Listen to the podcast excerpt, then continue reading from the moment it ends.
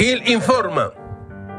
Una nota de la redacción de su periódico Excelsior nos dice que por los delitos de pornografía infantil y abuso sexual, la unidad de inteligencia financiera bloqueó las cuentas de integrantes de la Iglesia La Luz del Mundo, de la que era líder Naasón Joaquín García, y las cuales ascienden a más de 359 millones de pesos. Gil no quisiera ponerse pesado, pero Naasón Joaquín García es el mismo que recibió un homenaje en el Palacio de Bellas Artes promovido por el Senado y avalado por el IMBA, como lo oyen ustedes.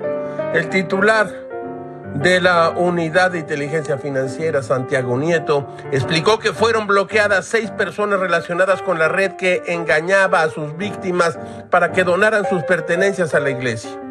Muy bonito, que donaran sus pertenencias, como se hacía allá en los tiempos de la Inquisición.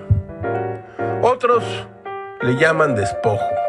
Nieto aclaró que las irregularidades no nada más consistían en la estafa, sino que tenían una práctica de pornografía infantil y explotación sexual de menores. Ay, güey. Síganle haciendo homenajes, que del auditorio, que está bonito y está grandote. Los delitos son por abuso sexual y pornografía infantil. Todo es muy raro, caracho, como diría Jean de la Bruyère. Una cualidad de la justicia es hacerla pronto y sin dilaciones. Hacerla esperar es injusticia.